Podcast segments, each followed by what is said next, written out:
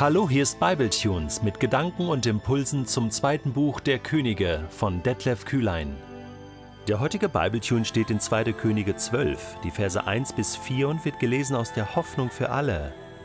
Joasch war sieben Jahre alt, als er König von Juda wurde.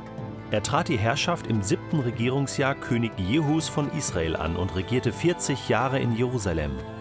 Seine Mutter hieß Zipja und stammte aus Beersheba. Joasch tat, was dem Herrn gefiel, solange der Priester Jojada lebte und ihn unterwies. Nur die Opferstätten blieben auch unter seiner Herrschaft bestehen. Das Volk brachte dort weiterhin seine Opfer dar.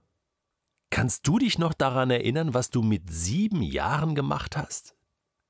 Also, ich wurde mit sieben Jahren eingeschult in die Grundschule, bin dann in die erste Klasse gegangen. Hab neulich noch ein Foto gesehen, so mit Schultüte und ja, kleiner Junge mit blonden, vollen Haaren. Ja, das ist jetzt 43 Jahre her. Ähm, und da war das Leben noch schön, überschaubar. Ja, ich hatte ein paar Freunde, ich habe in meiner Freizeit Fußball gespielt und äh, auch im Verein Fußball gespielt und ansonsten nur noch mit Playmobil oder so. Ne? also das Leben war so einfach. Ja, Joasch war sieben Jahre alt und wurde König von Juda. Also der hatte definitiv ein anderes Leben. Das kann man so sagen.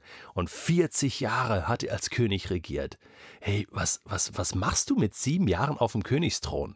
Wir erfahren ja auch von König Josia, äh, der mit acht Jahren äh, König wurde. Also äh, Juda hatte zwischendurch junge Könige und die taten, diese jungen Könige, äh, also zumindest Joasch und Josia, taten, was dem Herrn gefiel. Warum war das so? Gut, bei Joasch war es so, der hatte den Priester Jojada an seiner Seite. Sein Vater war ja gestorben, die Mutter lebte noch, aber ich glaube, entscheidend war der Priester Jojada. Es heißt hier in Vers 3, Joasch tat, was dem Herrn gefiel, solange der Priester Jojada lebte und ihn unterwies. Also, der Joasch hatte diesen väterlichen Jojada, diesen geistlichen Vater, der ihn unterwies, eben auch schon die ersten Jahre seines Lebens und natürlich auch als er König war. Und, und das ist so wichtig. Das Entscheidende, finde ich, ist doch das, der Joasch mit sieben Jahren lässt sie schon unterweisen und sozusagen in die richtige Richtung steuern. Und er tut, was Gott gefällt, weil er den richtigen Berater hat, das richtige Vorbild, den richtigen geistlichen Vater. Wenn du Kinder hast, wenn du Vater bist oder Mutter bist, und vielleicht hast du ja gerade einen Sohn oder eine Tochter in diesem Alter, sechs, sieben, acht Jahre alt, wie siehst du dein Kind? Wie siehst du dein Kind? Hältst du es für möglich, dass es morgen König von keine Ahnung werden könnte? Eben, wir trauen unseren Kindern das gar nicht zu. Aber weißt du, mit den richtigen Beratern, mit dem richtigen Umfeld und wenn Gott das möchte. Ja, jetzt will ich hier nicht sagen, unsere Kinder sollen Könige werden. Ich glaube, dann haben wir ein großes Problem. Ne? Manche fühlen sich ja sowieso wie Könige und Prinzessinnen und, und verhalten sich so. Das meine ich jetzt nicht. Ich meine, sehen wir das Potenzial unserer Kinder. Sehen wir das Potenzial der Siebenjährigen. Weiß ich nicht, dieser Gedanke kommt mir. Gott hat es möglich gemacht. Jojada hat sich investiert. Und Joasch hat 40 Jahre in Juda regiert. Das war ein Segen für das Volk. Zumindest dieser Gedanke. Unsere Kinder sind auch Königskinder. Sie gehören Gott. Gott ist der König und unsere Kinder sind Königskinder. Und wenn ich sie so sehe als König und Königin, als Sohn und Tochter eines Königs, dann sehe ich sie anders. Dann sehe ich sie als Menschen, als junge Menschen, die man noch prägen kann, aber die Potenzial haben und die Gott gebrauchen möchte. Und ja, es ist nicht alles einfach. Und ja, sie haben auch ihr Ego. Und die Pubertät kommt ja auch noch. aber es lohnt sich zu investieren. Es lohnt sich zu investieren.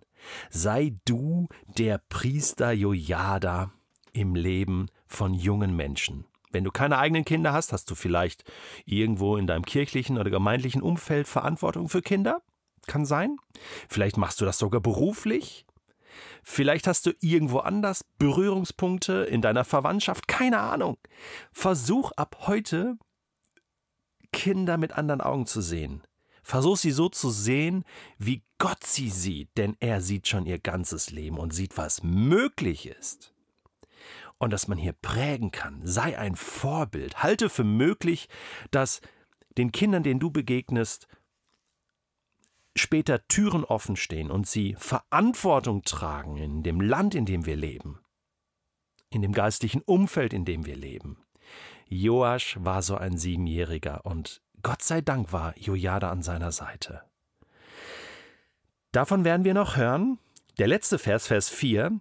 Nur die Opferstätten blieben auch unter seiner Herrschaft bestehen. Das Volk brachte dort weiterhin seine Opfer dar. Ich habe das jetzt mal nachgelesen. Das ist doch unfassbar ich check das immer nicht. Oder äh, es ist der Tempel da, er tut, was dem Herrn gefällt. Die reißen auch den Balskult runter und, und zerstören den Tempel. Und dann denke ich so, super, alles gut, oder? Und dann, Vers 4, ja, da gab es noch Opferstätten und zwar auf den Höhen. Ja, das liest du ab und zu, so auf den Höhen, auf den Bergen. Es war so außerhalb des Tempelbezirkes und wurde vom Volk gesteuert, also nicht von Priestern, von, vom Volk. Und dann denkst du, ja, wieso unterbindet der König das nicht? Irgendwie ist da eine Parallelstruktur entstanden. Und, und das hat man dann, ach komm, der Aufwand. Lass sie da oben ihre Opfer bringen. Nur das Geld, was da verheizt wurde, das, was da getan wurde, auch geistlich, das fehlte dann an Kraft im Tempel in Jerusalem. Ja, man könnte sagen, Parallelstrukturen im Leben führen dazu, dass man nicht für alles genügend Kraft hat. Da habe ich mal drüber nachgedacht. Äh, gibt es Parallelstrukturen in meinem Leben? Also damit meine ich jetzt, okay, ich möchte tun, was Gott gefällt. Okay? Ich möchte ihm von ganzem Herzen lieben, von ganzem Herzen nachfolgen, am besten 100 Prozent. Und dann gibt es da aber auch noch, und ich meine, so ist es in meinem Leben, Dinge, die mir zusätzlich wichtig sind. Und da muss ich mich fragen, okay, wie viel Zeit verbringe ich mit diesen anderen Dingen? Was sind so Zeitfresser? Wenn ich da mal eine Liste mache, so für eine Woche oder zwei Wochen oder vier Wochen und mal so aufschreibe, wie viel Zeit von meinen 24 Stunden wohin fließt oder wie viel Kraft, gedankliche Kraft oder auch wie viel Geld äh, ich wohin gebe und mir das einfach mal so überlege und anschaue, dann merke ich, hm, Parallelstrukturen gibt es schon. Das ist gar nicht so einfach. Ist auch gar nicht so einfach, das abzustellen. Oder zu sagen, Gott, ich möchte dir eigentlich noch viel mehr Zeit geben, noch viel mehr gedankliche Kraft. Ich möchte noch viel mehr auch von meinem Eigentum dir zur Verfügung stellen und investieren ins Reich Gottes.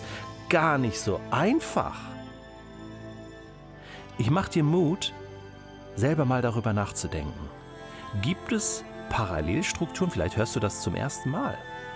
Gibt es irgendwelche Opferstätten in Anführungsstrichen in deinem Leben, wo du ganz viel investierst und du investierst es eigentlich gar nicht für Jesus, sondern letzten Endes nur für dich selbst?